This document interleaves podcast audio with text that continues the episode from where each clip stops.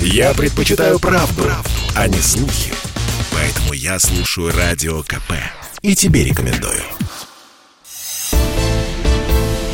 «Экономика» с Никитой Кричевским.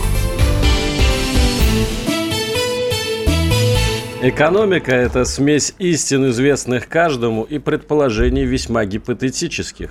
Николай Карамзин, здравствуйте.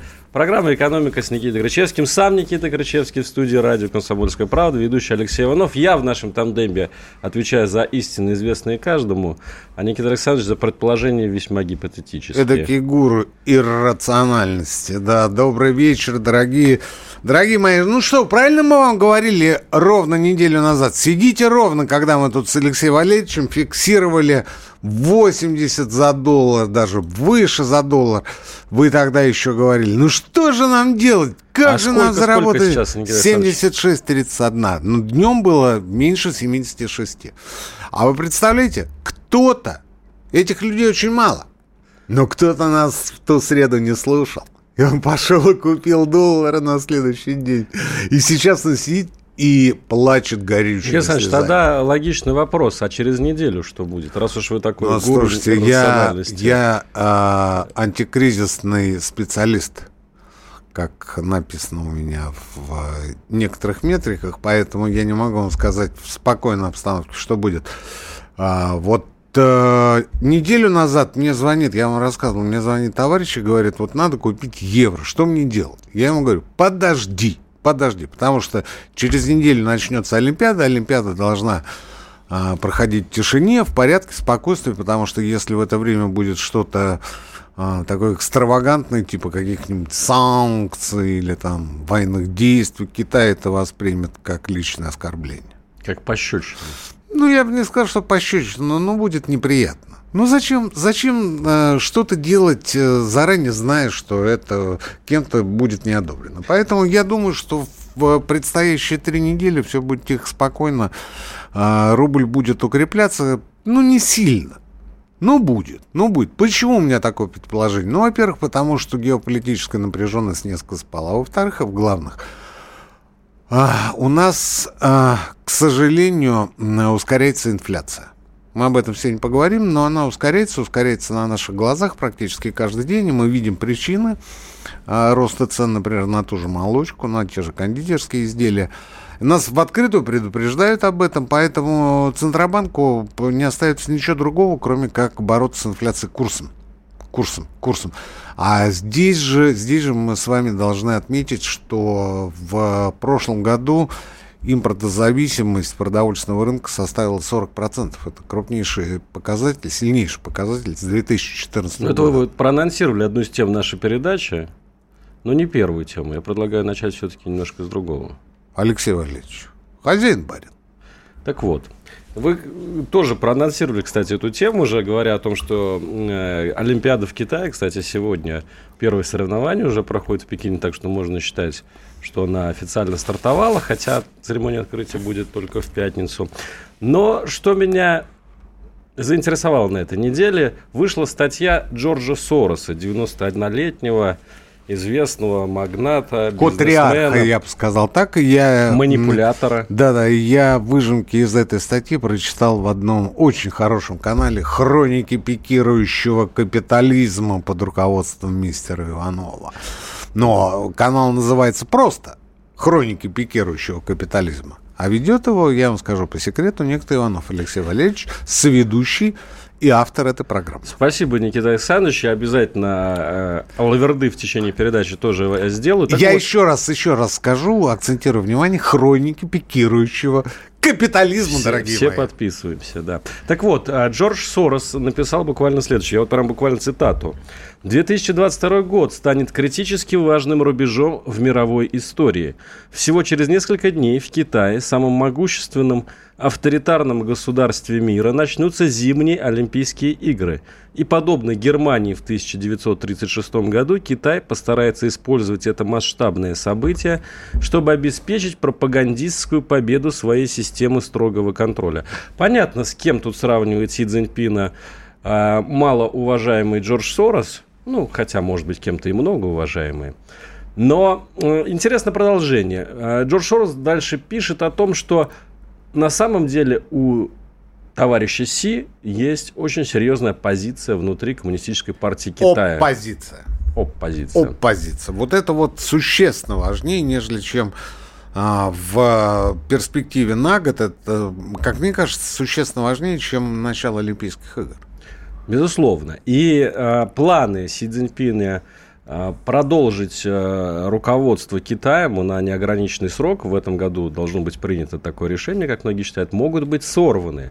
И очевидно, что Сорос, э, который считается идеологом открытого мира, либерального, э, американского вот этого панамерики, он вот этой своей статьей как бы объявляет войну Си Цзиньпиню. И вот действительно это событие может оказаться куда важнее не только Олимпиады, но и, возможно, нынешней конфронтации на украинском э, поле, как вы считаете? Ну, Алексей Ильич, там нет никакой особой конфронтации, там есть сосредоточение войск по обе стороны границы. Ну, и, я имею в виду, конечно, дипломатическую. Да, и э, всяко разные заявления. Никаких э, горячих действий нет, и, как я думаю, не будет, потому что я немножко знаю, представляю менталитет Владимира Владимировича. Не в его это не в его это манере, не в его это системе координат на кого-то нападать. Вот другое дело, что отстаивать свои интересы и свои границы, и а, скажем, тех, с кем а, у России дружественные отношения, это да.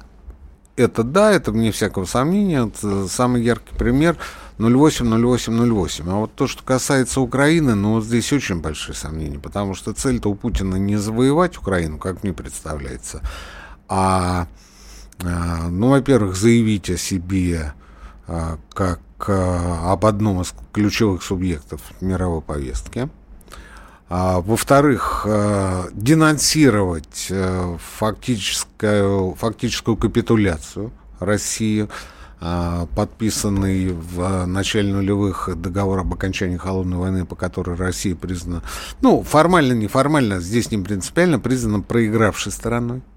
Так? Вот первая ласточка была э, Мюнхенская речь. В седьмом году, потом был 08, 08, 08, потом были другие события, вот сейчас Украина.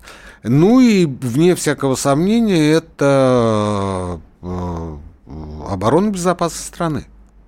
Вот воевать с нищей Украины, которую можно завоевать в течение, там, ну, буквально, я не знаю, там, непродолжительного времени, ну, теоретически, конечно, с учетом мощи российской армии, нет никакого смысла. Зачем? Зачем нам эта нищая, разрушенная страна, где действуют совершенно умпомрачительные законы, где олигархи э, собачатся не только с Зеленским, но и друг с другом, где э, кто-то будет рад и счастлив, кому-то абсолютно пофигу. Но самое главное, там э, когда Союз распадался, было 52 миллиона жителей, сейчас от силы 30. От сил 30, потому что все остальные там, кто в Польше, кто в других странах Европы, в кто России в России. Много. В России несколько миллионов человек. Ну, разбежались люди, разбежались. Разбежались, нанимаются, вахтовиками едут, а, работают на каких-то второстепенных э, должностях в сфере, может быть, даже теневых услуг. Я не имею в виду проституцию, я имею в виду а, без э, должного оформления. И а, ну вот придем, а там, собственно, пустые дома, разбитые дороги. Никому ничего не интересно. При том, что если мы туда заходим, а, мы а, тут же столкнемся с тем, что с другой стороны зайдут венгры и поляки. И они будут претендовать уже на свои территории. Там, где живут венгры, там, где, простите, город Львов, который был польским всегда – так? И э, Украина, Украина просто перестанет существовать. Я не думаю, что это нужно Путину. Я не, не думаю, что Путин за, заинтересован в развале Украины. Это, если и произойдет, то не при нем, потому что, ну, вот нет у него такой задачи. У него задача, в первую очередь, это Россия. А вот то, что касается Украины, ну, ну там есть э, свои умники, пусть они думают. Ну а по Китаю скажите, что будет ли в этом году клинч между Америкой и Китаем, и как это может отразиться на нас? Вы знаете, клинч уже происходит. У нас э, по недоразумению не афишировалась встреча Блинкина с э, китайским министром иностранных дел. Она была очень показательной. Блинкин был э, во всем буквально соглашающейся стороной, который разговаривал с китайским коллегой как со старшим товарищем. Ну, старшим не в плане возраста, а по, по статусу. по статусу, вы правы, да. Когда, когда китаец говорит, мы намерены решать все спорные вопросы исключительно дипломатическими методами. И Блинкен говорит, конечно, конечно, я с вами согласен. Ну и так далее. Но мы-то с вами серьезные люди, мы же понимаем всю свою ответственность, говорит китаец. И Блинкен говорит, да, вне всякого сомнения, вот ровно так мы и будем действовать. И вот такой вот диалог состоялся между Блинкиным и министром иностранных дел Китая. Его, еще раз повторяю, его в русской транскрипции вы не найдете, потому что это не очень, не очень как-то ложится в э, канву современных отношений Америки и Китая. Но, по сути, Китай э, занимает первенство в э, этой паре. А то, что касается, то, что касается э, товарища Си, о чем вы говорили, по его пер, возможном переизбрании на третий срок, это, это действительно очень серьезная проблема для китайцев. И тут совершенно непонятно, как нам себя вести, потому что, возможно, нам просто стоит взять паузу. Паузу для того, чтобы посмотреть, а что будет в конце года, кто останется. Кто останется? От нас здесь ничего не зависит. Вот давайте вот мы сейчас прям возьмем паузу. Ну, сейчас-то мы ее возьмем на несколько минут, на несколько а минут, я предлагаю взять ее на... новости и осмыслить все, что сказал профессор. sportkp.ru О спорте, как о жизни. «Экономика» с Никитой Кричевским – Кричевский Иванов, прямой эфир радио «Комсомольская правда». Я вот слушал новости и услышал про то, что Чехия, стали, э, Чехия становится еще одной европейской страной, которая отказывается от всех коронавирусных ограничений. Ранее это сделала Дания. В Британии практически то же самое происходит. Оставили только масочный режим на данный момент. Франция, Италия. В общем, такой пошел парад э, ну, не суверенитетов, да, аппарат вот ковидных от, Отрицание, отмен. парад как... отрицания пошел. Вы знаете, а, несколько дней уже в столице пробки составляют там 3-4 балла. Вот То я сейчас... очень, очень низкий уровень. Вообще ни о чем. Вот я сейчас ехал а, на радио 4 балла. С утра смотрю 3 балла. А в декабре в а это же время... 7-8. 9 было. Ну, 9 это было уже попозже, днем днем. А с утра 6 даже не было, от 7 начинали. Ну, 9 часов пробило, пожалуйста, 7 там, а то и 8 баллов. Сейчас же 3-4. Почему? Потому что болеют люди. Болеют, они просто сидят дома. Они просто сидят дома. И причем я это вижу по отзывам а, самых разных своих коллег и знакомых, которые говорят, что там, скажем, из 8 сотрудников на работе только двое. Все остальные болеют. А, другой э, очень серьезный айтишник едет на переговоры и говорит, э, обычно там, э, ну, как минимум, там человек 15-16 работает. Ну, вот там, ну, 3-4, если найду, это будет очень хорошо. Не очень понимаю, зачем еду. А, очень часто, очень часто мы сталкиваемся с тем, что люди просто не обращаются в государственные службы для, для того, чтобы идентифицировать ковид. Они понимают, что это ковид, и инициативно болеют дома. Ну, вот по телефону, скажем, определили, что это там ОРВИ или не ОРВИ, и все, и на этом как бы... Таких, как, по моим ощущениям, не меньше половины. Да. Они, они просто уже не, они просто уже не, и плюс ко всему, а, видите, сегодня прошло сообщение, что а, омикрон не попадает в, лег, в легочную ткань. То есть как бы особо переживать-то не за что. Но а, никого уже не удивляет цифры там за 120 тысяч ежедневно заболевших, десятки тысяч людей, которые госпитализированы. Это, опять же, все в порядке вещей. А, при этом течение болезни тяжелое, но не такое страшное катастрофическое, как это было, ну, скажем, в начале 2020 года. Кстати, да, вот сегодня прошла новость любопытная. Университет Джона Хопкинса, это, кстати, один из ведущих вот таких институтов, который э, отслеживал влияние пандемии на общество и в медицинском смысле, и в экономическом. Так вот, э, сообщает университет Хопкинса, что влияние локдаунов, которые э, вводили в странах Европы и в США весной 2020 года, то есть в самом начале пандемии, оказалось практически ничтожным оно оказалось бесполезным и вредным. Бесполезным и вредным. На 0,2% а, снизилась смертность, но при этом, при этом огромные экономические и социальные издержки, рост уровня безработицы в США, рост обращений по поводу домашнего насилия, рост потребления медпрепаратов рост и передозировок наркотиков. передозировки. Чего там только не было.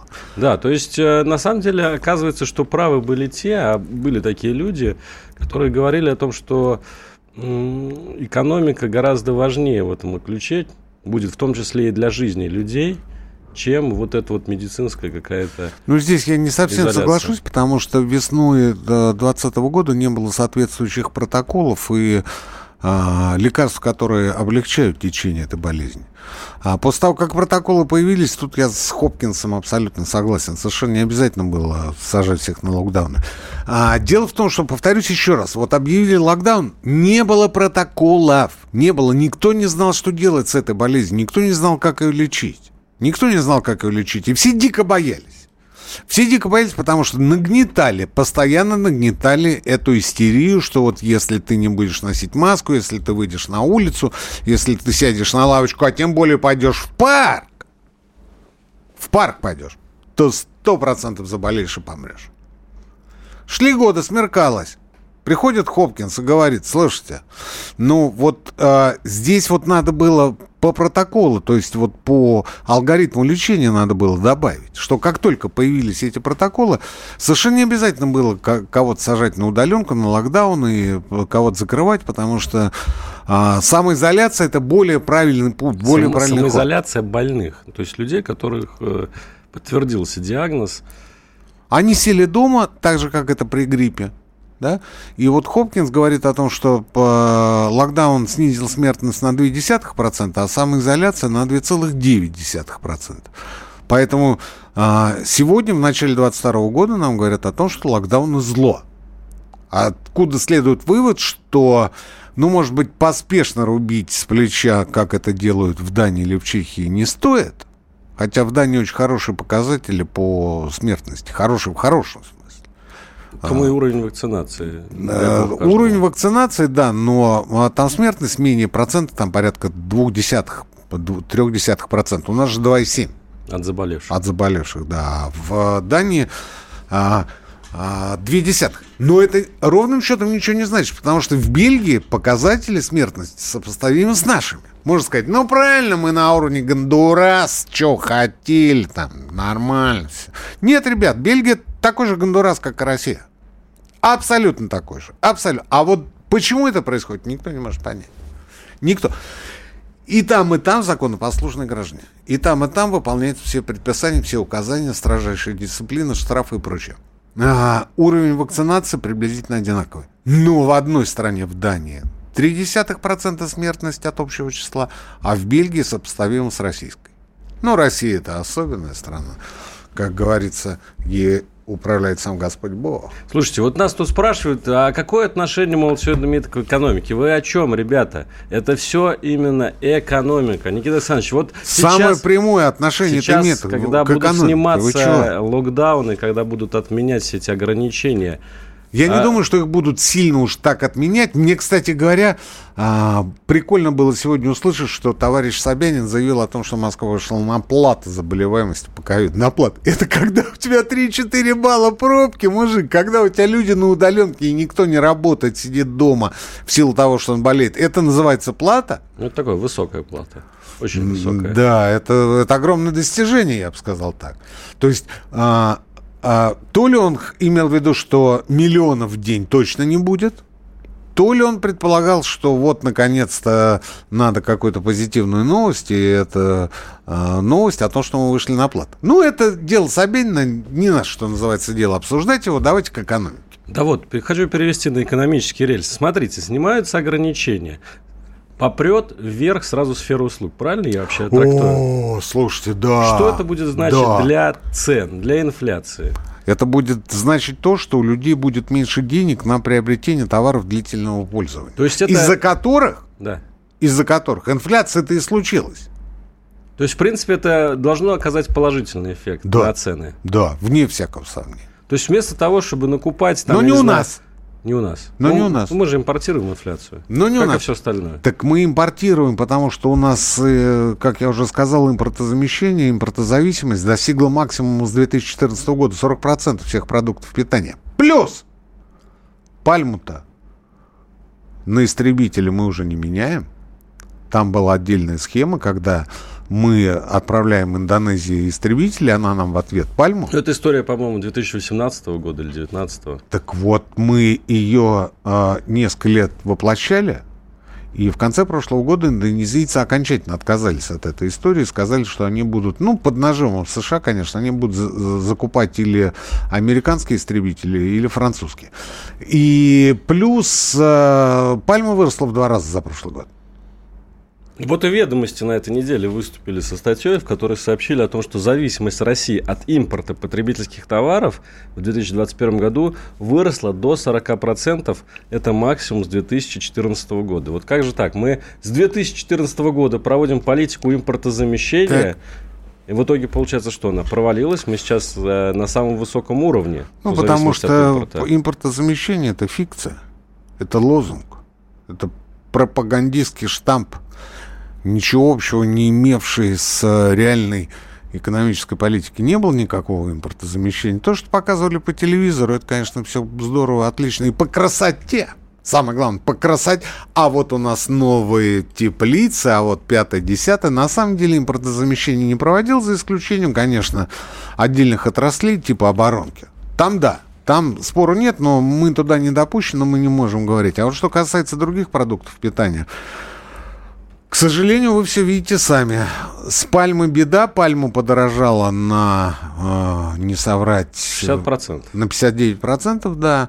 И все это автоматически долбанет по розничным ценам на ту же молочку, те же кондитерские изделия. Да, собственно, на все, где применяется пальма. А, и все это понимают. Все это понимают, и никто, видите, никто сейчас... Вот инфляция, Вероника Борисенкова нам только что говорила, инфляция составила 8-9% за первый месяц января в годовом выражении, естественно. Никто особо на эту тему сейчас уже не выступает. Ну, как бы да, как бы уже все смирились. Как бы уже все смирились. И вполне вероятно, что как раз открытие, полное открытие сферы услуг, оно и поможет, как вы правильно сказали, оно поможет немного сбить цены. Почему я так говорю? Потому что а, значительную часть денег, которые мы получали за последние два года, мы тратили не на путешествия, кафе, рестораны, транспортные услуги или какие-то развлекательные мероприятия, а, да на любую сферу услуг совершенно не обязательно производственная она или непроизводственная, а на приобретение товаров длительного пользования. Не зря же у нас выскочили а, цены на машины и на холодильники с компьютерами. А теперь, теперь часть денег будет оттянута в эту сферу. И вполне вероятно, что ситуация немножко выровняется. Но я повторюсь, мой прогноз, что инфляция в этом году будет меньше, чем в прошлом, остается в силе. А сейчас время для новостей. Это Грачевский Иванов на радио «Комсомольская правда». Экономика. В России уже давно не две проблемы, а гораздо больше. Да и весь мир готов наброситься на нашу страну. Но спокойствие, только спокойствие. У радио «Комсомольская правда». Есть для вас человек, который справится со всеми вызовами сил зла. Каждый день Анна Шафран глаголом бьет врагов и рассказывает о героях. Слушайте авторскую рубрику известной журналистки в 5 часов вечера по московскому времени. «Экономика» с Никитой Кричевским. Да-да, все правильно. Профессор Коричевский на радио «Комсомольская правда». Ваша любимая передача об экономике, да и не только об экономике. Как да, га- вообще о, жизни, о жизни. Вообще, вы знаете, вот когда нам говорят, а вы там что, о политике, о медицине, вы забываете, дорогие друзья, что экономика – это базис, базис всего общества. Марксист. Проклятый еще скажу. Ну почему же, почему же сразу проклятый, Иванов? Давайте дальше. Слушайте, у вас очень хорошая тема про Лондон была. Бываю. Вы, вы мне уже так намекаете очень толсто, чтобы я к ней переходил. Ну, потому ж, что, ну, ну, слушайте, перетаскивать с одного, э, с, с одной четверти на другую тему инфляции, это не лучший вариант ведения программы. Алексей Валерьевич. Согласен. Давайте про Лондон. Санкции, которые нам нравятся. Ну, Так- конечно, Так, называем, слушайте, так ну, назовем ну. эту рубрику. Глава э, Министерства иностранных дел Великобритании Ли Страс в эфире телеканала Sky News пригласила российским олигархам, работающим на Кремль, возьмем в кавычки эту фразу, конфискации собственности в Соединенном Королевстве. То есть, представляете, санкции, да? Санкции заключаются в том, что у олигархов отнимут недвижимость, а возможно и другие активы, которыми они владеют в Лондоне, городе, где живет более 10 тысяч российских миллионеров долларовых. Представьте себе. Этот город даже дали прозвище Лондонград. Ну, там этому... вообще 300 тысяч наших если уж на то пошло. Ну, 300 тысяч наших, из них 10 тысяч – это да. долларовые миллионеры. Это, это по официальным данным. По неофициальным там вообще не поймешь, кто там живет, сколько там людей э, владеют э, миллионами и миллиардами. Но, Совершенно вы знаете, мне это похоже на какой-то договорничок, потому что наверняка Владимир Путин или там, э, может быть, Антон Силуанов очень рады, потому что это люди, которые страдают от того, что капитал постоянно выводит в Лондон. И выводит его в Лондон как раз потому, что считалось, что собственность там неприкосновенна. Не то, что в России. Ну, а она была купить... неприкосновенным все последние годы, с Лондона выдачи нет, Алексей Валерьевич. Но сам по себе а, предложенный законопроект это ровно то продолжение а, нашей э, э, истории э, недельной давности, когда мы с вами придумали, что надо объявить санкции РПЦ, потом ПЦ... санкции ПЦР. ПЦР, да, потом отменить, значит, православие, потому что справа налево крестимся. И вообще задать вопрос, а что это они в рублях у себя там? То есть весь нормальный мир вообще в долларах, а эти, ты понимаешь, наглецы в рублях. Надо и рубли тоже отменить. Ну, то есть вот, вот бред на бреде. Вот ровно то же самое, это вот эта история с а, санкциями против российских олигархов. А, кстати говоря, история с э, коррупционными а, доходами, с отмыванием коррупционных доходов, с недвижимостью, полученную, полученной, купленной на неясного происхождения средства, история не новая, она в Британии идет года так с 18 с 19 какие шаги на эту тему по, это, по этому направлению делались и делаются, но это такие, знаете, шажочки. А вот то, что касается нынешнего законопроекта, вот ровно из той же оперы, что давайте-ка мы отменим РПЦ с ПЦРами. А почему я так говорю? Потому что значительная часть, значительная часть богатых людей российского русского происхождения это либо граждане Великобритании, либо налоговые резиденты. Ну, как-то вот э, бить-то по своим, наверное, не есть хорошо для британцев. Дальше. А, законопроект...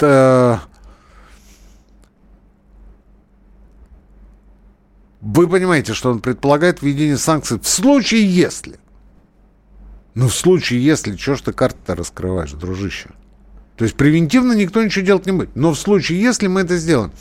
А, После, после этого, после этого, давайте-ка вспомним, что... Давайте-ка вспомним, друзья мои, друзья мои, фанатова наши. Давайте-ка вспомним, что в Британии ни один нормальный человек ни британского, ни английского происхождения никогда не оформит недвижимость на себя лично. Ну, просто не оформит. А вы знаете, вот я считаю, что Подождите, это... Леш. Хорошо. На компанию, да. На компанию. Причем, как правило, офшорную.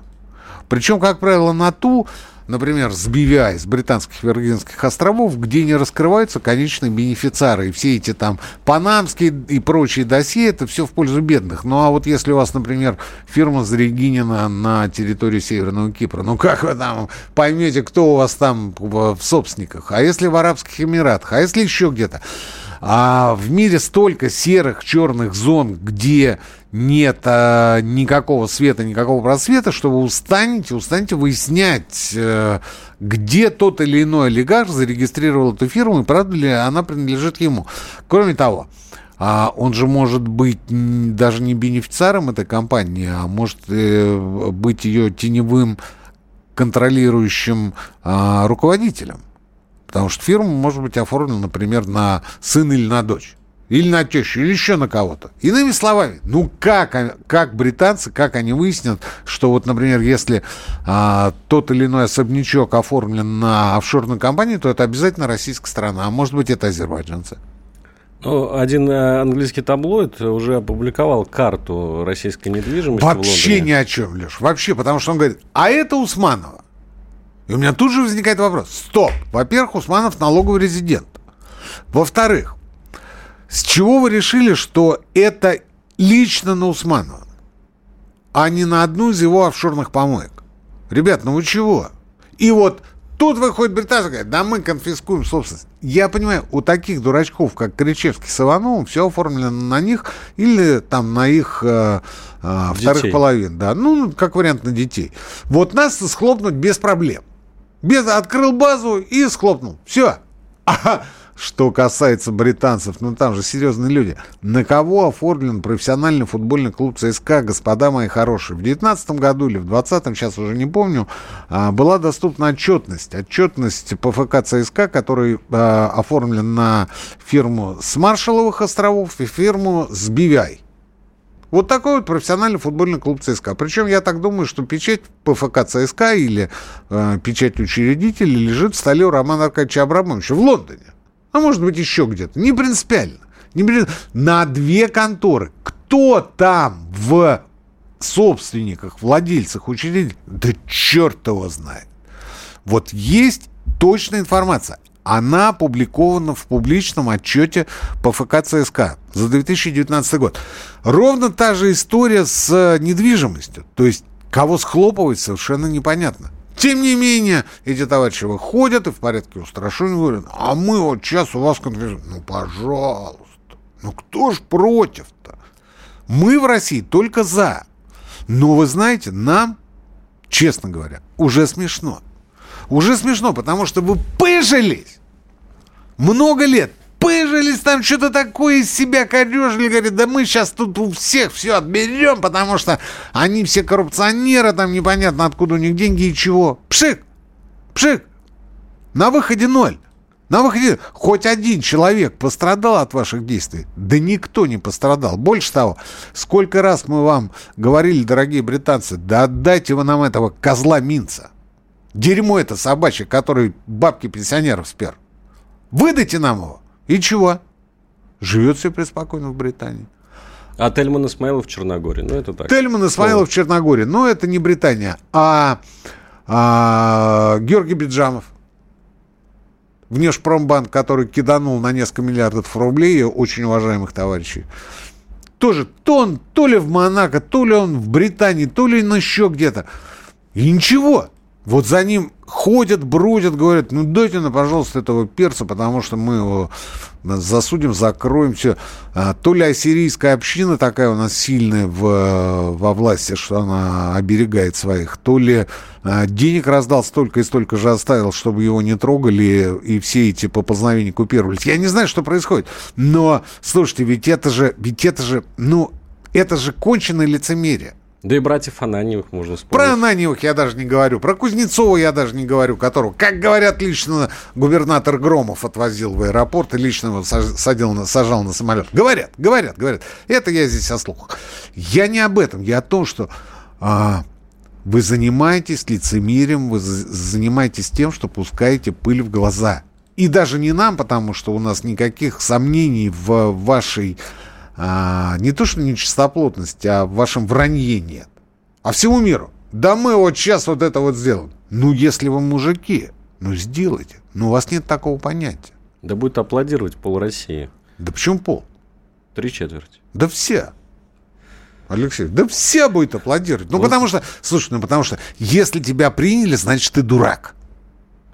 Ну, вот, кстати, кто не дурак, так это Роман Аркадьевич Абрамович, который как будто что-то знал и получил гражданство Португалии. Ну, да? у него это больной был пунктик, потому что ему британцы отказали. Он сначала израильское получил, сейчас португальское получил. Коллекционер паспортов. Такой. Да, ну и, что называется, дай бог, потому что, видите, в Британии-то ему запрещено было по рабочей визе э, находиться. Но мы не об Абрамовиче. Да хоть у Абрамовича-то отберите.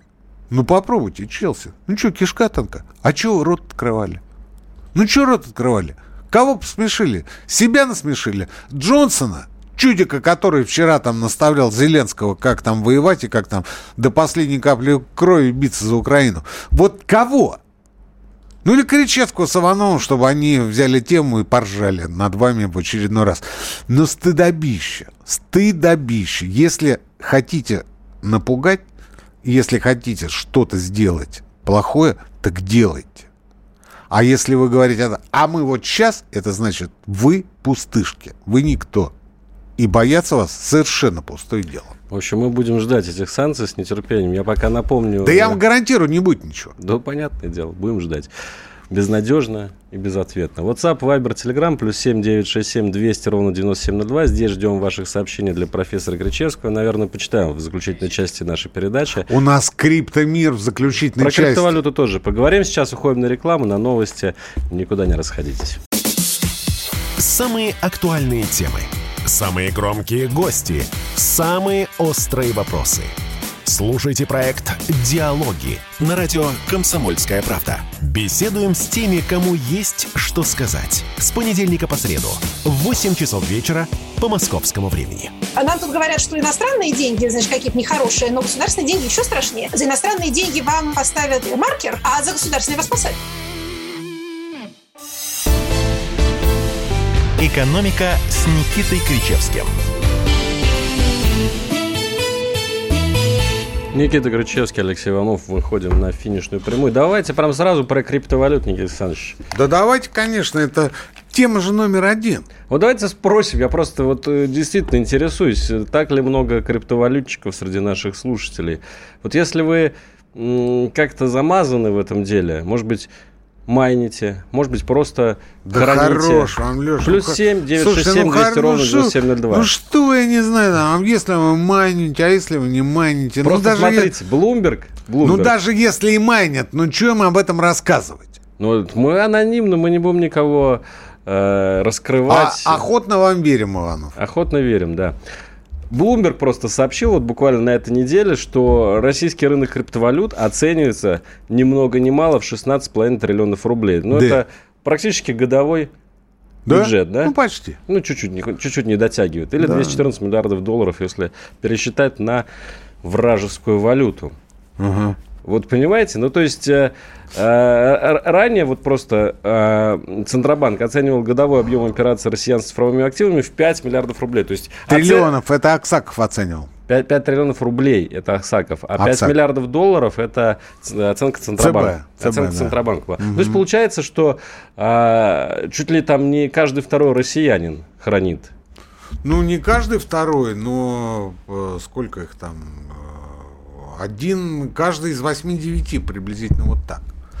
При этом, а, как пишет Евгений Письменный э, из Bloomberg, а статья эта вышла на британском, на, на английском, простите, а, сайте а, Bloomberg, не на нашем, не на нашем. То есть это не наша внутренняя история, это история, которая тут же была транслирована в мир.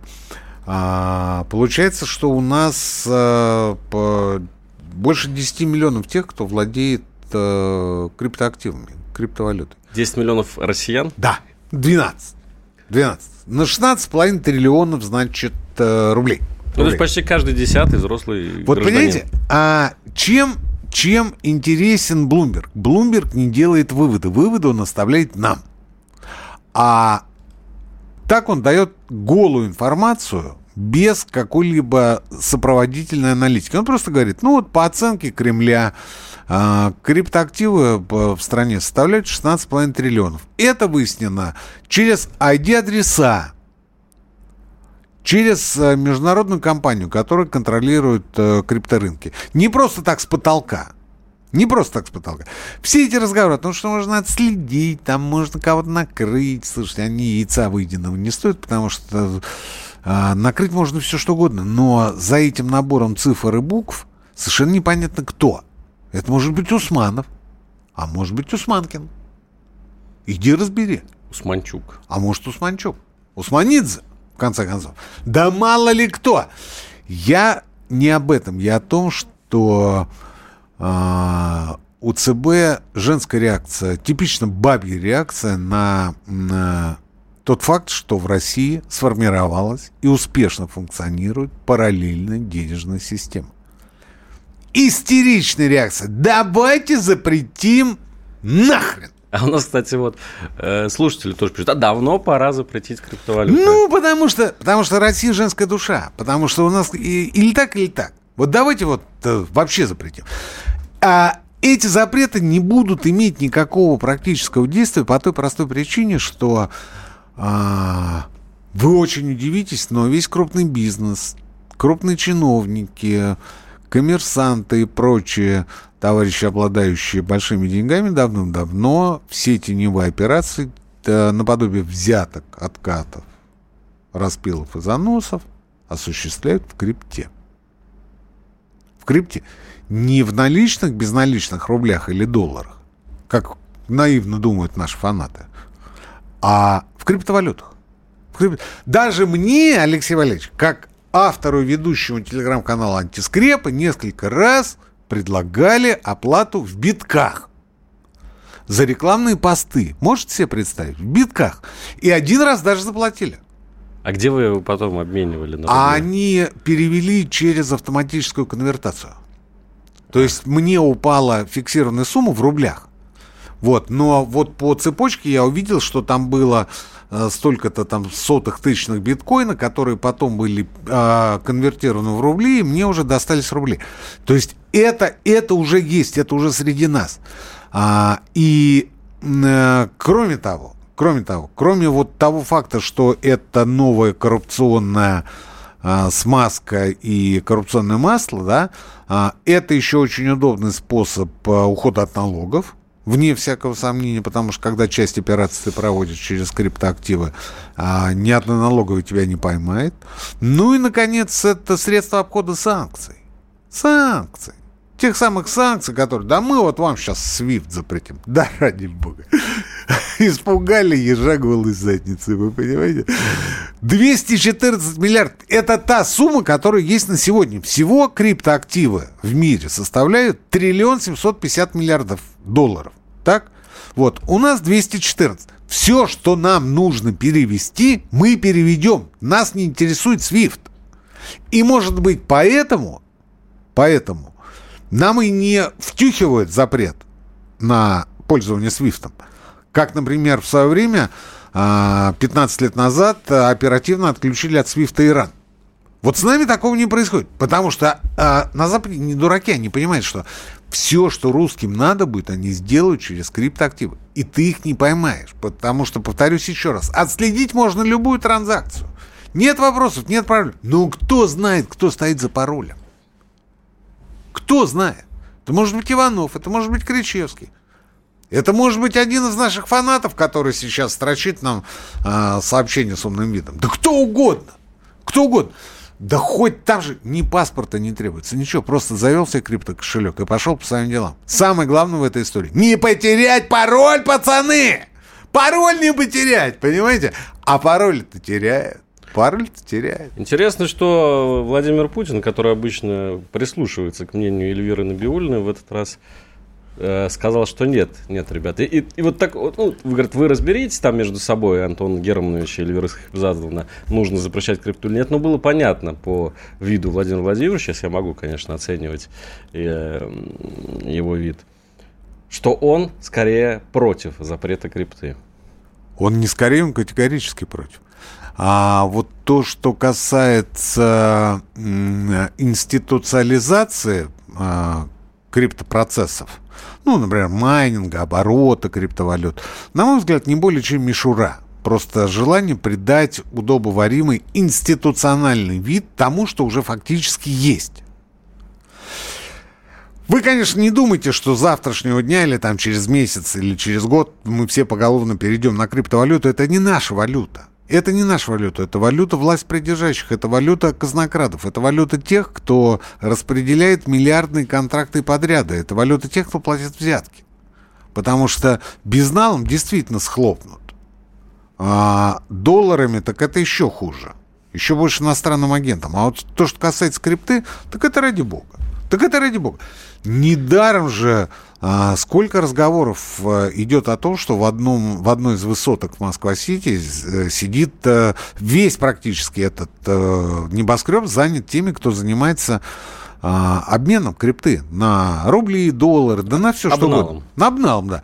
Обналом и безналом, кстати говоря. И формально ведь они ничего не нарушают. Формально-то они в правовом поле. Вот в чем дело. И комиссия там какая-то крошечная. И комиссия там э, грошов. Их постоянно там принимают, у них постоянно там изымают деньги. Ну, они, я так думаю, они сильно переживают, конечно, но недолго. Ну, недолго, потому что через какое-то время, во-первых, часть денег возвращается, а во-вторых, а, манят еще больше и зарабатывают еще больше, нежели чем у них изъели. А, это целый бизнес, параллельный бизнес. И Путин здесь, снова повторюсь, абсолютно прав. Но Иванов намекал на то, что Путин возглавляет этот процесс, я имею в виду криминальных криптоактивов. А Кричевский говорит о том, что а, Владимир Путин понимает, что это данность это реалии сегодняшнего дня. И как вы хотите остановить паровоз, который уже едет? Эльвира Сахибзадовна. Нет, вы, конечно, можете лечь под рельсы. Или на рельсы. Не вопрос. Но ведь поезд-то вас переедет, а даже не поперхнется. Вот в чем история. Поэтому он сказал, Эльвир, ну, слушайте, ну, хорош позориться. А? Ну, он так это сказал э, не на камеру. А Антону Георгиевичу сказал, давай, чтобы все было. И вот тут Чернышенко подтянулся, тот, который, кстати говоря, и сказал о том, что 16,5, это вице-премьер, ответственный за цифровую экономику, то, что у нас 16,5 триллионов рублей а, криптоактивов. Это реальные цифры, мужики, это реальные цифры. Но это цифры не о том, что простые люди намайнили или накупили себе за счет своих сбережений столько-то а, биткоинов или каких-то других валют. Это не наши деньги. Это У меня простой вопрос, Никита Александрович. А вы храните вот свои сбережения, хоть часть какую-то небольшую, может, один процент в биткоинах? Слушайте, или... вы прекрасно знаете, что у меня сбережений нет, что у меня одни долги. Мой последний долг это, я надеюсь, пока последний, это долг за автомобиль. Я его не погасил. У меня там остается э, несколько сотен тысяч рублей, я, я еще не погасил. У меня все деньги, которые я получаю, уходят на погашение кредита который я взял в конце позапрошлого года, когда цены еще были вменяемы. И две ипотеки было, и вы это тоже прекрасно знаете. Откуда у Кричевского сбережения? Слушайте, ну даже если бы у меня были сбережения, я бы нашел бы на что их потратить. Вот Тут вот... ведь дело не в сбережениях, а том, что генерирует твои доходы. Это гораздо важнее, нежели чем сбережения. Друзья, мудрость от профессора Никиты Крычевского вот, под завершение молодец. нашей передачи. Молодец. Прощаемся с вами до следующей недели. Крычевский Иванов, как всегда, с вами. Экономика.